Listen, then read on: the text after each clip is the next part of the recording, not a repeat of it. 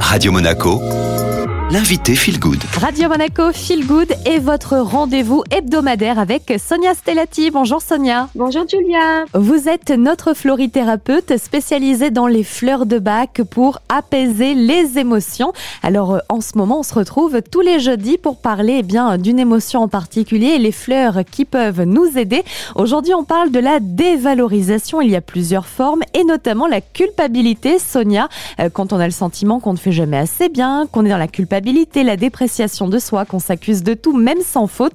Bref, un vrai schéma d'auto-accusation. Quelle fleur peut nous aider? Le pain sylvestre, la fleur de l'acceptation de soi, va vraiment nous aider à quitter cet état de culpabilité pour aller vers le respect de soi-même et d'envisager une situation comme une grâce et non comme une faute ou comme une erreur. Le pain va aider à la libération, au détachement vis-à-vis -vis du passé et à grandir en conscience. On parle également de la mauvaise image de soi hein, lorsqu'on a un sentiment d'impureté, un manque d'amour propre avec un sentiment de honte. C'est souvent les gens qui sont euh, perfectionnistes, maniaques, qui ne supportent pas le désordre et qui sont dans l'abattement. En cas d'échec, vers quelle fleur peuvent-ils se tourner, Sonia? Le pommier sauvage, la fleur de la purification, elle va apporter de l'ordre intérieur et elle va permettre de s'adapter et de reconnaître sa propre valeur et de purifier ses pensées pour justement stopper ces pensées de dévalorisation de soi de honte. Elle va aider à se préserver et à oser se mettre en valeur, être fier de soi.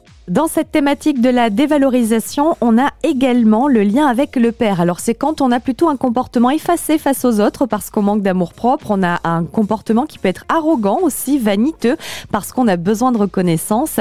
C'est ce qu'on appelle un comportement de la personnalité lié au père dominant dans l'enfance. Quelle est la fleur qui peut aider Sonia? Pour résoudre les difficultés relationnelles et les conflits en lien avec le père ou l'image du parent, le tournesol, la fleur de l'équilibre de soi, va vraiment aider à développer son individualité et ce besoin de reconnaissance. Et on va clôturer cette thématique de la dévalorisation avec un exemple. Imaginons une personne qui a le sentiment que sa vie est insignifiante, qu'elle doute d'elle-même parce qu'elle ne se porte pas une juste valeur, elle se sous-estime.